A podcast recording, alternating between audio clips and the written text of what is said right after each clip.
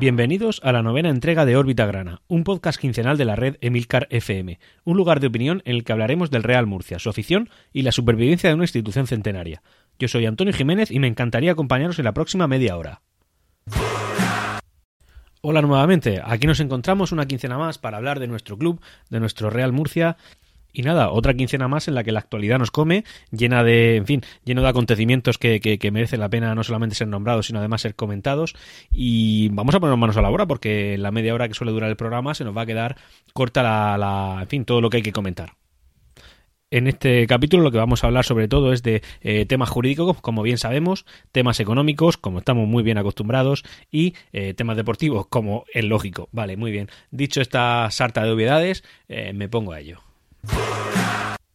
El día 14 de marzo, en una rueda de prensa eh, dada por. Bueno, una, rueda, una, rueda, de prensa dada en la sala de, conferencias que hay en el Estadio Nueva Condomina, la actual directiva hizo un auténtico, eh, una auténtica obra de transparencia. Es decir, eh, generalmente en los consejos de administración, las cosas que salen a la, luz pública suele ser bastante poca información, medida a cuenta gota, básicamente lo que queremos, lo, lo que ellos quieren que nosotros sepamos. Pero en este caso, y teniendo en cuenta que la actual directiva que dirige al Real Murcia viene de la Parmu y aquí no hay más que transparencia y, visión por el, por, el, por el aficionado y no es que a mí me paguen, pero realmente pienso que es así. Es decir, eh, afortunadamente, dentro de todo eh, toda la, cantidad de desgracias que nos están pasando los aficionados del Real Murcia, dentro de todo lo malo, lo bueno es que hemos sacado una directiva que realmente está aquí, no por intereses económicos, no está movida por eh, ningún tipo de, de interés, en fin, societario o personal, sino que realmente son gente murcianista que se ha metido porque ha querido, que ha puesto dinero suyo porque le ha dado la gana y porque quieren hacer algo bueno por el Real Murcia. Bueno, la cosa es que ese día el Real Murcia, eh, su directiva en rueda de prensa salió y eh, habló de las cuentas del Real Murcia. Habló, bueno, en, la página web oficial tenéis un, claro detalle de todo esto, pero vamos, os lo paso yo a resumir.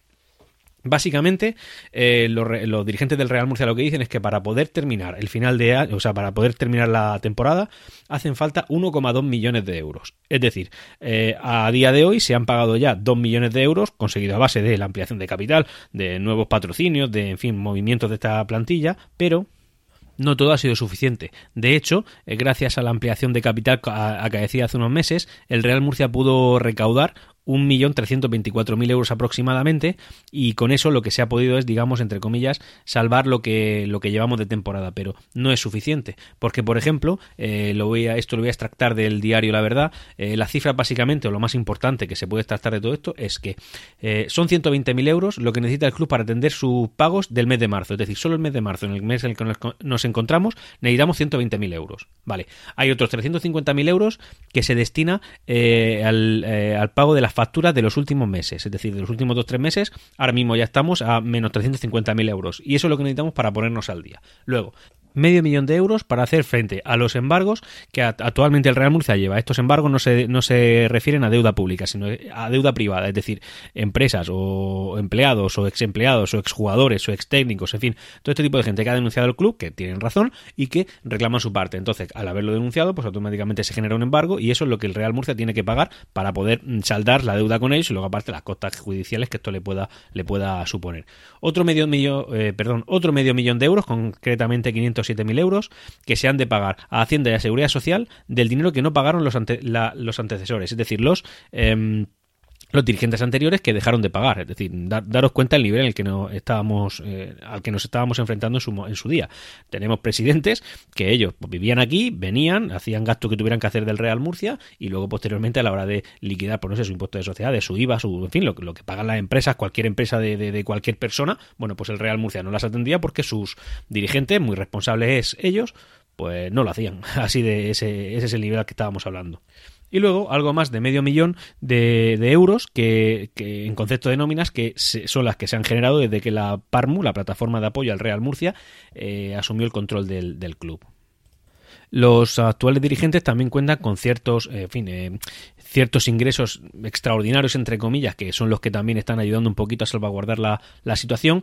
Y esos son básicamente pues eh, la ampliación de capital, como ya comenté anteriormente, y también una, esto también trae tela, la taquilla que se hizo contra frente, al Fútbol Club Cartagena. Es decir, el Fútbol Club Cartagena es el club, eh, históricamente no, porque el Fútbol Club Cartagena tiene 25 años, pero bueno, sí, dentro de la historia que se pueda generar de, ese tiempo, bueno, pues el histórico es el equipo de Cartagena, el equipo que corresponde a Cartagena en cada momento, ese es el rival del Real Murcia y generalmente cuando viene a nueva condomina o la condomina anteriormente, eh, genera unos ingresos muy potentes. En este año, si mal no recuerdo, y hablo de cabeza, eh, aproximadamente unos 150 mil euros es lo, lo, que supuso la taquilla del FC, porque vinieron eh, aproximadamente 2.000 personas, 3.000 personas. Pues bueno, más o menos esa es la taquilla.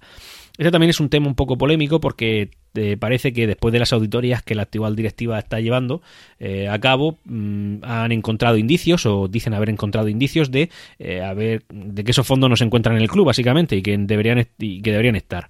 Entonces parece que va a haber un tipo de, acción judicial contra los anteriores, contra los Víctor Galvez, contra los Víctor Galvez, no contra los Galvez, y concretamente su presidente Víctor Galvez, el, para, para, en fin, pues para preguntar dónde está eso y si corresponde que, que lo repongan, porque no les correspondería a ellos, claro.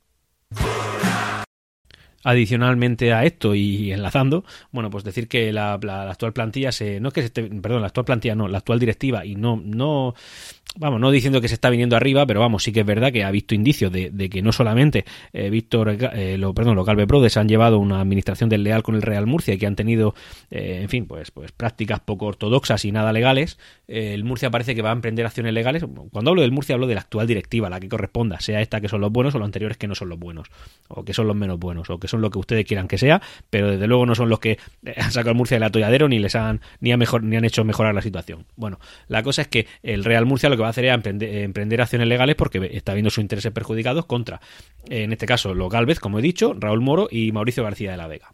Nos vamos a detener un momento en el tema de Mauricio García de la Vega y es, eh, bueno, recordaréis del anterior próximo, eh, órbita grana, todos los miles de personas que estáis eh, fielmente frente a los auriculares, micrófono, altavoz, lo que sea, pero siempre escuchando órbita grana, a todos ellos muchas gracias.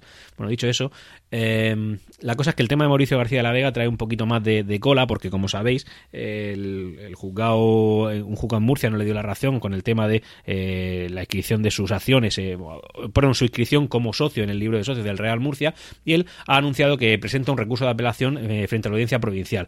¿Por qué? Pues porque él considera que eso no, en fin, que no, que no es justicia y bueno, ha decidido hacerlo. La cosa es que no se termina de entender porque a la vez que eh, él eh, ya ofreció un trato para intentar que eso se le escribieran, trato que la, que la, la, actual directiva no aceptó, lo denunció, un juzgado no la razón. Y ahora él lo que dice es que es que lo va a recurrir y que él considera que, eh, en fin, que tiene razón. Aquí ya casi que se sabe que él no va, vamos, que no le van a dar la razón, no se la dieron anteriormente, no llegó a un acuerdo, o sea, ni, vía judicial ni vía extrajudicial, ya la va y reclama, pues hombre, ya parece que, que lo. Y además, perdón, el, el, fondo del asunto del tema judicial, básicamente lo que decía es que independientemente de que él fuera o no tener razón, lo que beneficiaba al Real Murcia era que las cosas siguieran, por lo menos ahora mismo, tal y como están, y que la ampliación de capital, que era lo que él impugnó, eh, era, necesaria, era necesaria para la vida de, de, para la vida y supervivencia del Club Real Murcia. Eh, la cosa es que él ahora está reclamando, cosa que mm, ya parece que su único su, o su única vía o lo único que puede conseguir aquí es que le den la razón y que echen para atrás la ampliación de capital y que el Real Murcia se vea no perjudicado, se vea muerto. Es decir, esa, sin esa ampliación de capital hoy no estaríamos hablando de, del tema deportivo en el Real Murcia, sea más o menos importante en el contexto de, de, la situación que nos encontramos, pero desde luego no habría, eh, no habría un Real Murcia del que hablar deportivamente, ¿vale? También dice eh, Mauricio García de la Vega que, lo que tiene que hacer la Parmu es directamente eh, denunciar las irregularidades a Víctor Galvez. Claro, y Víctor Galvez dice que se la reclame a Moro y Moro que se la reclame a, Mauricio García de la Vega y al final que sí, que reclamemos, pero que aquí nadie tiene responsabilidad. No, no, alguien la tendrá. Desde luego, dentro de, de, de esta de este trípode de bueno, de este trío de villanos, el menos villano podría ser, podría ser, o al menos en mi opinión, Mauricio García la Vega, porque él simplemente vino, creo que no le dijeron la verdad, no engañó, o sea, le engañaron. También es verdad que él hizo una buena gestión en el poco tiempo que estuvo dirigiendo al club, pero bueno, en cualquier caso, este es el menos malo de los tres malos. Bueno, en fin, por, simplificar el, tema y que quede claro. La cosa es que, en fin, que cada uno reclame lo que tenga que reclamar y tal, y él que, que apele lo que tenga que apelar, pero desde luego esta última acción ni él va a conseguir nada, o, se estima, según diversos informes jurídicos que salieron por, por redes sociales y por, y por medios de comunicación, ni él va a conseguir nada, ni de conseguirlo, o sea, en, la pequeña posibilidad que cabe que él la tenga, que tenga la razón, pues eh, desde luego todo perjudicaría gravemente al Real Murcia. El día 15 de marzo, eh, de marzo, de marzo salió a la palestra una información referente a Víctor Galvez.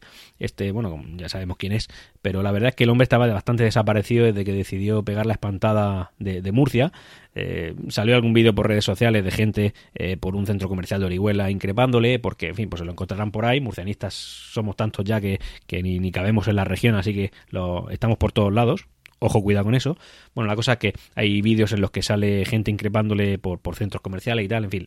Víctor Galvez.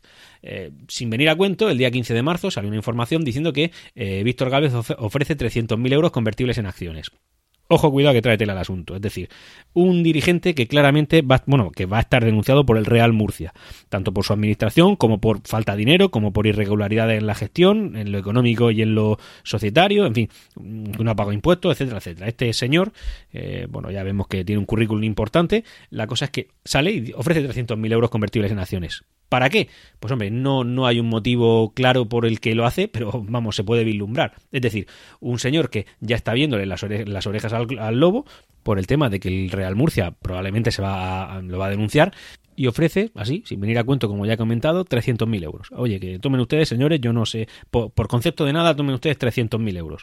Eh, en concepto de, de, de, en concepto de nada, en concepto de tomen ustedes 300.000 euros porque soy así de desprendido, me gusta mucho el Real Murcia, el escudo es el más bonito que tienen y por favor cojan ustedes mi dinero. Claramente no, claramente él lo que está eh, trazando es una estrategia jurídica para que después en caso de que le caiga algún, fin, que le caiga algún tipo de responsabilidad por las denuncias que el Real Murcia va, a procesar contra él, eh, pues intentar o empezar a adelantar lo que parece que le van a reclamar, o eso es lo que él estima que tiene que dar para, para, para que lo dejen en paz, o simplemente lo que quiere es de, oye, cojan ustedes mi dinero, no me molesten, yo no quiero saber nada del Real Murcia, y con esto confórmense.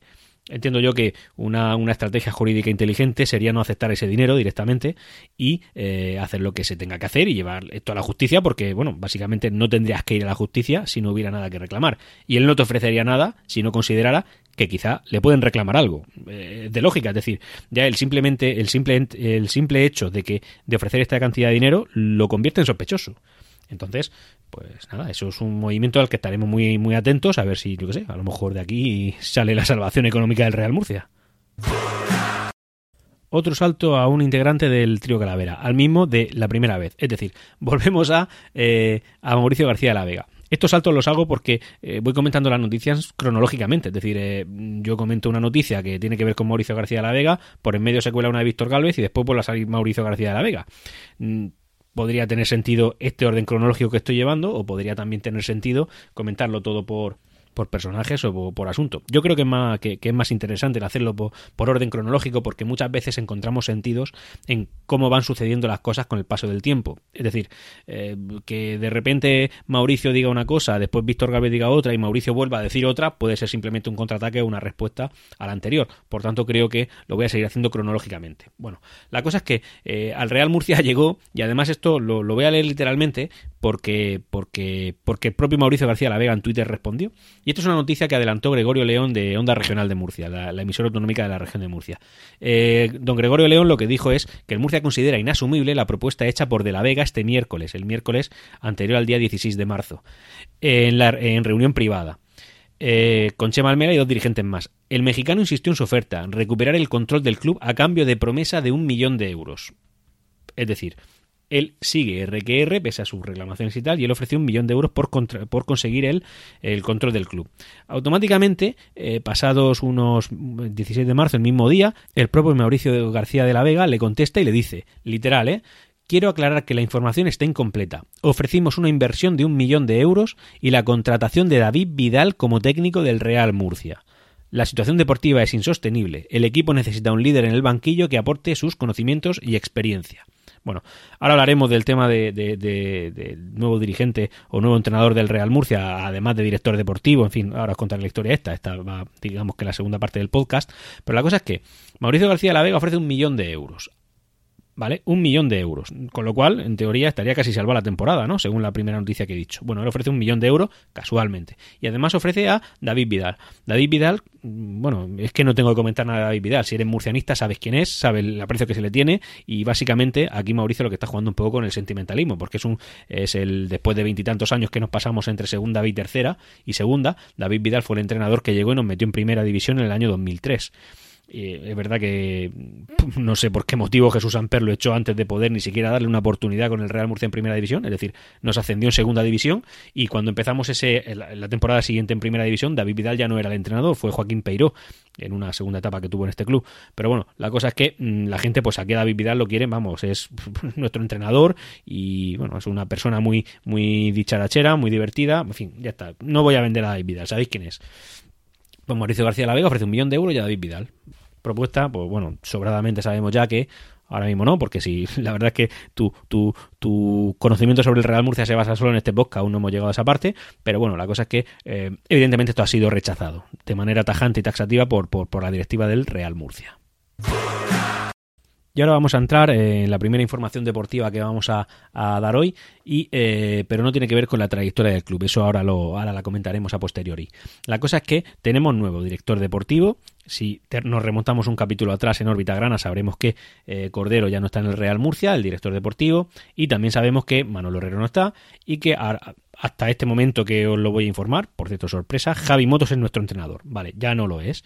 Vale, Javi Motos eh, ha jugado un partido de esta quincena, ¿vale? Concretamente el que jugamos en casa contra él, eh, San Fernando, y bueno, imaginaros cómo será el resultado. Ahora lo comentaré porque además hice dos cortes de el típico corte que suelo hacer en el estadio, en este caso han habido dos. El primero comentando el partido y el segundo después de escuchar la rueda de prensa que dio el entrenador que me, la verdad es que me, en fin, estoy bastante moderado para lo que pensaba, la verdad, pero en fin, ya está, lo comentaré. La cosa es que eh, el Murcia ficha a Julio Algar. Julio Algar es un antiguo conocido de la afición murcianista porque ha sido, fue jugador en la década de los 80 y este entrenador lo que tiene básicamente, y es muy importante, es que es el que llevó al Lorca Fútbol Club, que actualmente milita en tercera, pero por un deceso administrativo, es el que llevó al Lorca Fútbol Club a eh, segunda división. de hecho, ahora que voy cayendo, eh, hace dos años, el, Lorca Fútbol Club estaba en segunda división, fue el año que ascendió y empezó con David Vidal en el banquillo, por cierto. Y pasados unas jornadas, pues lo, lo quitaron y, y, vino Julio Algar, por, por, por fin, por deméritos deportivos de, del anterior entrenador. Y Julio Algar lo subió a segunda división, pero en plan sobrado, ¿eh? No en plan suavito, madre mía, qué suerte hemos tenido entrar. No, líder y ascenso como campeón, directamente así, pero sin contemplación. Entonces aquí el Real Murcia la verdad es que ha hecho, bueno, para empezar, el Julio Algar viene de eh, la Secretaría Técnica de la Cultural y Deportiva Leonesa, que es un club de la capital, de una de las capitales que tiene Castilla y León, y es un club importante dentro de esa comunidad autónoma. Sí que es un club que no ha tenido mucha presencia en categorías nacionales, pero el año que el Lorca Fútbol Club subió a, segunda división lo hizo junto a la Cultural y Deportiva Leonesa, mismo año que descendió. De hecho, este sería su primer año en segunda B y también sería el primer año en segunda B del Lorca, lo que pasa que por, en fin, cuestiones administrativas descendió a tercera directamente y actualmente en nuestro grupo es el Ibiza el que ocupa su, su lugar. Julio Algar es eh, nuevo entrenador del, del primer equipo y a la vez manager deportivo es decir, yo creo que con este entrenador lo que están haciendo es un eh, proyecto. Intentan hacer un proyecto. Ahora mismo el Murcia tiene la situación económica que tiene y por tanto no puede fichar dos personas nuevas. Es decir, no puede eh, una persona para suplir a Cordero y otra persona diferente para suplir a Javi Motos. Entonces lo que ha hecho es buscarse un entrenador con conocimiento de la categoría y que... Eh, eso, un entrenador con conocimiento de la categoría, que pueda ahora entrenar, e intentar salvar la papeleta y salvar al Real Murcia de un, de un hombre, yo creo que difícil descenso a tercera división, pero no imposible. Y que además conozca la categoría de manera que sea capaz de dirigir al, eh, los devenires deportivos en cuanto a planificación del Real Murcia en los próximos años. Y ahora sí, pasamos al primer corte, porque ya os he comentado que tenía dos cortes, eh, del partido que se jugó en casa frente al a la Real Balompédica Linense. Y aquí ha habido un pequeño corte porque me acabo de dar cuenta que un par de minutos atrás he dicho al Club Deportivo San Fernando y no, me he colado. Al, Linense, que es el club de la línea de la Concepción. Es eh, una localidad que está en la frontera con... Eh, iba a decir Inglaterra, pero bueno, sí, prácticamente Gibraltar. Gibraltar, que es una colonia inglesa que hay al sur de España. Como bien sabréis todos, claro. y aquí nos encontramos saliendo del, partido, ni siquiera ha terminado, pero realmente ya tiene que haber algún tipo de, respuesta a, la, a, lo, a lo que estamos viendo realmente estos partidos son importantes comentarlos así. Ahora mismo estoy bajando las escaleras, pero tampoco hay mucho ambiente. Es decir, que hubiera dado igual grabarlo aquí que grabarlo en la, en la grada. Lo que hay es gente crispada, gente gritando. Y bueno, lo que, lo que estaba diciendo es que esto es importante comentarlo porque es parte de la historia de nuestro Real Murcia. Es decir, eh, en el órbita gran anterior lo que decía yo era que estamos ante uno de los peores Real Murcia de la historia. Pero no, no, no porque esté frustrado, porque se diga este tipo de cosas que se suelen decir cuando alguien se enfada. No, es que literalmente lo estamos, hasta en números. Nos encontramos ahora mismo saliendo, como digo, del estadio que hemos eh, jugado contra la Balompédica Linense. Es decir, estoy hablando de un equipo secundón, segundón de una categoría que es la tercera categoría del fútbol nacional. Es decir, eh, estamos hablando de, con todo mi respeto, estamos hablando de miserias.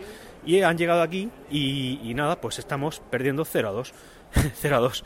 Me salgo en el minuto 90 del partido porque esto ya es inaguantable. La gente, pues prácticamente insultando, la gente eh, gritando de jugadores mercenarios. Ha habido un cántico que no he podido, he podido entender porque, en fin, hay mucha gente y es, complicado, pero vamos, el nivel de crispación es máximo.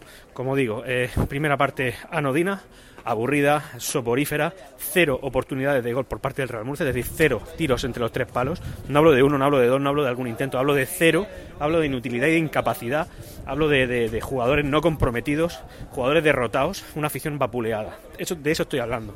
Segunda parte, un partido también aburrido, soporífero, una sola oportunidad para el Real Murcia que ha venido entre los dos goles, pero, pero no hablo de una sola oportunidad eh, en plan locura. Es decir, hablo de un tiro normal cualquiera, de los que se puede producir en cualquier partido, pues no sé, 8, 9 o 10 en cada partido. Una, eh, la Balompédica Linense, primero un gol, eh, falta infantil. del Real Murcia, un gol de la Balompédica Linense, pues nada, oye, ahí sigue, seguía el partido y dice, bueno, a ver si con esto ya al menos reaccionan. Todo lo contrario, todo lo contrario. Han intentado un par de contragolpes, han intentado un, par de oportunidades, han generado solo una ocasión de gol y en otra jugada aislada de un fallo garrafal por parte de, te diría de la defensa, pero no, un fallo en el centro del campo que eso ya supone un gol en contra, pues otro gol. Y aquí nos encontramos, es decir, eh, imaginaros la situación que estamos viviendo. Realmente eh, anodino, es que, ¿qué vamos a decir? Eh, pasamos a, en fin, cortamos emisión desde, desde Nueva Condomina porque es mejor no decir nada. Yo intento que estos partidos en caliente pues no, no, se digan cosas que no debo decir, cosas que no me pongan un explícito en el podcast, pero dan ganas, dan muchas ganas. Un saludo. Posteriormente, como es costumbre en mí, de camino del de, Estadio de Nueva Condomina hasta mi domicilio, yo me suelo poner la radio y escuchar lo que dicen los entrenadores, y habló Javi Motos, habló Javi Motos y no pude resistir comentar este otro corte. Acabo de, llegar a casa después de estar, bueno, pues el trayecto que hay en coche desde el estadio a mi casa y he estado escuchando la rueda de prensa de, Javi Motos, que, bueno, por suerte hay varias radios de ámbito local que la, que la retransmiten. La cosa es que el, entrenador, un entrenador con el que ya he hablado de él con mucho respeto y mucho, en fin, le aprecio bastante por, por lo que sé que ha hecho en el Imperial y por lo que creo que intenta hacer en Real Murcia, pero vamos, prácticamente lo que ha dicho es que hemos hecho un partido perfecto un partido genial y tal cual él lo había planteado. Un partido en el que eh, si hemos perdido ha sido por circunstancias externas a nosotros, simplemente por la dinámica, simplemente por la psicología de los jugadores, y que, pero, que el partido ha sido genial, que lo hemos podido ganar, pues yo que sé, en plan Champions. Y hombre, yo lo que creo, quiero decir es que generalmente considero que, que, cuando tú no ves el error en tu propio club, es decir, si tú no ves un error, ¿cómo lo vas a arreglar? No, no, no, no puedes marcarte un objetivo para poder solucionar algo que no eres capaz de ver. Él dice que lo ha hecho perfecto y tal. La verdad es que, hombre, él está dentro del vestuario, tendrá más información que yo, pero me parece que tenemos un problema nuevamente cuando un entrenador no ve que ese partido ha sido nefasto, que no hemos sido mejores que el rival en ningún momento, que en ningún momento hemos eh, sorprendido a nadie y que en ningún momento hemos asustado a nadie. Si el entrenador dice que todo ha sido perfecto, aun perdiendo en casa 0-2 contra un equipo que ni fu ni fa, creo que el, que el problema es superior, es mayor al que en fin, el problema ya no se basa solamente en los jugadores, sino en un entrenador que no, quizá no ve eh, el problema que tenemos y por tanto no va a encontrar una solución. Esta es una reflexión off topic tras, tras el partido, simplemente porque tras escuchar esa rueda de prensa eh, he creído que, era obligatorio decir esto. Un saludo. Básicamente lo que dijo eh, es que él estaba muy satisfecho, que había sido un partido completo y muy, muy, muy trabajado. En fin, no, habría, fue, lo que fue es una barbaridad, una barbaridad de partido y no, ya está. Eso es todo. Eh, ahora vamos a pasar. Eh, en este trayecto, y conforme yo hice esa grabación, eh, pues bueno, Javi Moto volvió al filial. Es decir, ficharon a Julio Algar y por fin, después de nueve partidos, nueve partidos, primera victoria, gracias a Julio Algar, bueno, Julio Algar no, gracias al trabajo del equipo y todo lo que tú quieras, pero la cosa es que coincide con la, con la llegada de Julio Algar. Y fue un partido que jugamos fuera de casa contra el eh, Granada B, contra, bueno, en este caso, como sabemos la moda de los filiales de ponerle el nombre anterior que tenían, en este caso es el Club eh, Recreativo Granada. Y, bueno, la verdad es que en ese estadio, ese estadio un estadio talismán con nosotros, bueno, estadio, campo de fútbol anexo al, al estadio de verdad, porque en fin, estamos en segunda vez, que se nos olvida, no estamos jugando contra el Granada, estamos jugando contra el Granada B. Y como estaba comentando, es un campo que no está de talismán, en el que no perdemos, eh, o sea, no perdemos un partido desde la década de los 70. Y eh, por suerte esta vez ha sido así. Pero aquí ya las sensaciones, la percepción que transmitió el equipo fue diferente. Aquí yo vi eh, algo de ganas, vi como cierta implicación. Evidentemente la calidad es la que es, pero sí que es verdad que si no tienes la mentalidad para poder sacarla, no la vas a sacar. Y la cosa es que el Real Murcia la sacó. Es decir, yo aquí sí que no vi un partido anodino en el cual los jugadores no tenían capacidad de reacción. Aquí vi un partido en el que se implicaron, vi un partido en el que pelearon, vi un partido en el que marcaste un gol, después no te remontaron porque no te pasaron, pero sí que es verdad que te empataron y fuiste capaz de reaccionar. Gracias, gracias por fin Real Murcia. Ese es el Real Murcia que yo conozco o el que yo al menos eh, perdona, que yo estoy acostumbrado a ver, es decir, es un club que sí, vienen muchos palos, vienen muchos golpes, pero al final te repones y al final peleas, no no no dejas que, te peguen una estocada, te revuelves. Es decir, eso es lo que yo vi. Eh, a ver, tampoco que jugáramos como si fuéramos el, el, Manchester City aquí, como, en fin, Champions League pero sí que por lo, pero ya por lo menos ves el partido y, reaccionas y, no te aburres. Ya simplemente una simple reacción, aunque después no surta efecto, hacen que el partido sea, en fin, que merezca ser visto. Yo la verdad es que lo disfruté porque además el primer gol lo marcó eh, Chumbi. Chumbi ese que además, por cierto, Chumbi era el goleador del Lorca cuando eh, Julio Algar lo entrenaba, o sea que coinciden. Eh, Chumbi lleva como dos años sin marcar un gol el hombre porque viene de una, de una lesión y es un y es un es un delantero, estoy convencido de los mejores de la categoría. El problema que por su eh, situación física, por, por, por mala suerte, por sus lesiones, pues no ha podido demostrar lo que vale. Pero bueno, marcó un gol y de verdad, os emplazo a que busquéis la foto de, o el vídeo de Rafa Chumbi del gol. El chaval estaba llorando, o sea, necesitaba ese gol. Necesitaba ese gol. Una vez que lo ha marcado, ¿y si se viene arriba? ¿Y si de repente vuelve el Rafa Chumbi que todos estamos esperando? Pues oye, ojalá, Ojalá sea así, y me alegro mucho, Chumbi. El segundo gol fue de Manel, lo, en fin, simplemente enhorabuena por el gol, porque fue el que nos dio la victoria, y a seguir, a seguir, porque es lo que toca hacer, es el trabajo de los jugadores, y el de Julio Algar, haberlos motivado. En, siete días, bueno, siete, en seis días, llegó Julio Algar, claro, eso es lo que te da un grado de la experiencia. Javi Motos, pues sí, claramente es un buen entrenador, yo no lo niego, pero, a ver, punto uno, no ha sabido motivarlos, vale, entra dentro de lo normal, es decir, la situación era muy, muy, muy, muy difícil. Julio Algarcia ha sabido darle la vuelta, es decir, entiendo yo que, la, que en este caso la veteranía da un, da un punto, da un grado, pero sí que es verdad que cuando Javi Motos dijo que el partido que habíamos jugado contra la Real Balón Pedicalinense era un partido que había salido muy bien, muy bien, muy bien, digo, mm, no sé, yo en ese momento pensé, ¿qué, está viendo este hombre? Es decir, no, no, no, vas a encontrar solución a un problema que no ves. Ya está. Eh, dicho eso, comentamos la clasificación y nos encontramos a un Real Murcia situado en el puesto 11, es decir, el primero de la segunda mitad de la tabla, digamos. O sea, aún estamos en la, en la mitad baja de la, clasificación. Pero sí que es verdad que ya nos hemos distanciado del puesto de playout, es decir, nos encontramos con 40 puntos. Del puesto de playout está a 31, o sea, ya nos encontramos a 9, a 9 del playout y, y como digo, y a 10 del descenso directo, es decir, la distancia ya es, eh, eh, es, grande. Esto también lo que denota es que los de abajo no aprietan. O sea, pues lo pueden intentar, pero, pero en serio, los malos de segunda B grupo cuarto son muy malos. Son tan malos que no te meten en aprietos. Es decir, que el Real Murcia ha pasado una, una racha de ocho partidos casi sin puntuar. Digo casi, porque algún empate se ha, colado por en medio, pero es que ni se han acercado. Se han acercado. Lo que sí que ha sucedido es que los de arriba se han alejado muchísimo. Eh, ¿A cuántos puntos estamos ya del playoff? A 15. Es decir, es insalvable. Es literalmente, no, es literalmente insalvable porque, en fin, pues, en el mundo puede pasar todo, pero es mm, figuradamente imposible que, eh, que el Murcia alcance esos puestos. Lo que sí que es importante, y como ya he dicho, y a mí me gusta comentar, es el tema del estado de, forma. Es decir, si nosotros viéramos la clasificación a cinco partidos vista, ¿en qué posición estaríamos? Bueno, pues en este caso nos encontraríamos en el puesto 15, ¿vale? Y estaríamos a cuatro puntos en los últimos cinco partidos. Si hemos sumado tres y tenemos cuatro, claramente ha habido un empate nada más. Es decir, tenemos una victoria en empate y tres derrotas en, el último, en los últimos cinco partidos. Bueno, pues con ese pobrísimo paupérrimo bagaje, nos encontraríamos en el puesto 15, es decir, fuera de playoff, perdón, fuera de descenso y fuera de play-out. El play-out se situaría, lo situaría el Jumilla con cuatro puntos y estaría inmediatamente por debajo de nosotros. Es decir, también con cuatro puntos. Realmente tenemos números de play-out y habiendo ganado, para que veamos de qué situación venimos. Aquí lo importante es que Julio Algar haya sabido darle la situación, pero que no haya sido algo ocasional, algo, algo puntual, sino que sea una dinámica. No pedimos todo victorias, pero pedimos no tener sobresaltos para bajar a tercera división.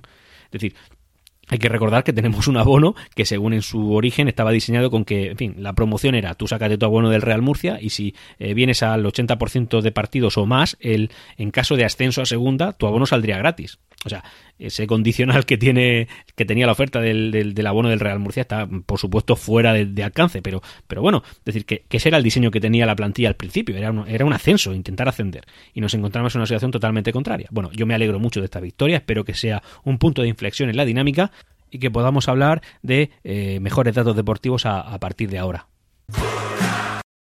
Y en este capítulo vamos a tener una pequeña, una pequeña modificación en la estructura, porque tras la crónica deportiva generalmente ya venía al final, pero sí que es verdad que quería, que quería comentar una, bueno, no una noticia, sino una cosa que ha sucedido en, en esta última semana, pero es como no es información y no es realmente tampoco, o sea, no es información deportiva ni, ni, información en general realmente, pero sí que es una cosa que quería comentar, y es eh, algunos medios de comunicación que, que, que, que, que, burulan por Murcia. La cosa es que eh, el actual presidente, eh, Chema Almela, presidente del Real Murcia, tiene un hijo, un hijo de 14 años, es decir, un menor de edad, que pues tiene Twitter, como casi cualquier, eh, como, casi cualquier joven hoy en día, pues eh, usa las redes sociales. La cosa es que tras el partido del Real Murcia, que jugó contra la Real Balompédica que en el que tuvimos un resultado bastante nefasto, con un juego de, bueno, ya lo he comentado, ya sabéis qué partido fue. Al salir hubieron ciertos, no altercados, pero sí que hubieron ciertos momentos incómodos para jugadores del Real Murcia, por el motivo de que, en fin, básicamente porque habían aficionados que son más exaltados de lo que puedo ser yo comentando aquí por mi podcast después de un calentón y escuchar la rueda de prensa de Javi Motos, pero bueno, otro tipo de aficionados que sí que son más eh, efusivos, son más fogosos y sí que es verdad que si te tienen que decir una cosa en la calle, pues te la dicen, esperaron a la salida los jugadores, no para agredirlos físicamente, pero sí que es verdad que... Eh, les, en fin, les increparon, les insultaron, lo pararon con su coche, dijeron lo que tenían que decir y, en fin, fue una, la verdad es que una cena bastante triste, pero bueno, sucedió. Y el, el, chaval, el hijo del presidente, publicó un tuit que literalmente decía, los que se han quedado al final del partido en el parking me representan. ¿Qué, ¿Qué, puede significar eso en un chaval de 14 años? Es decir, ¿qué, ¿qué, importancia tiene eso? Bueno, pues automáticamente el diario La Opinión de Murcia publica una noticia en el que dice que, bueno, en fin, que Chema Almela, eh, después del choque del Inense, eh, dice que es, le representan, es decir, no sé qué se pretende con, ese, con esa publicación, es decir, un chaval de 14 años que dice algo que, bueno, también es algo difuso, es decir, que tampoco decía que eh, precisamente los que estaban gritando le representan, ni los que estaban increpando le representan, es que a lo mejor el chaval lo que decía que le representaban los que estaban en la tienda comprando, o los que estaban fuera mirando, o los que estaban tomándose un café. Él no lo explicó, pero bueno, sale una noticia, pues, ¿qué puede afectarles a un chaval de 14 años? Bueno, pues al final, eh, la opinión de Murcia lo que ha conseguido es que Twitter, se revuelva contra ellos, es decir, ¿qué, pretendéis? ¿Qué buscáis? ¿Qué tipo de información estáis eh, intentando generar con esto? Y además que el propio presidente del Real Murcia diga que los va a denunciar directamente, los va a denunciar. Y ya está, eso es lo que quería comentar. Yo no sé, no me considero que esto, no considero que esto sea un medio de comunicación, sí que considero que puede ser algo ocioso, pero no entiendo, o sea, entiendo que intento aportar algo de valor. Todo el mundo intenta aportar algo de valor en su quehacer diario. Pero eh, noticias como esta no mejoran en nada, nada, simplemente lo empeoran. No, no, no, no apoyan, no ayudan, y desde luego el chaval, que al final publicó un tuit, no retractándose, pero sí justificándose, yo creo que un chaval de esa edad, pues igual ese tweet no lo redactó, que se lo redactó su padre o se lo redactó alguien, no lo sé, da igual, es indiferente. En cualquier caso, eh, pues el chaval seguro que pasó un mal rato. No dijo nada que fuera... Mm, es que, ni siquiera puedes interpretar que se refiriera a la gente que estaba gritando. No dijo nada malo, no dijo nada que perjudicara a nadie, no dijo nada que afectara a nadie, simplemente publicó un tuit. Un medio de comunicación de ámbito regional con cierta tirada, de hecho creo que es el segundo eh, diario de la región, eh, publica una cosa que le puede afectar. No sé, deberíamos reflexionar sobre esto. Y llegados a este punto, solo queda despedirme. Muchas gracias por haber estado otra quincena más. Y nada, a pasarlo bien. Gracias por haber escuchado la novena entrega de Órbita Grana. Tenéis los métodos de contacto en emilcar.fm barra Órbita Grana. No olvidéis poner vuestro comentario. Saludos y siempre Real Murcia.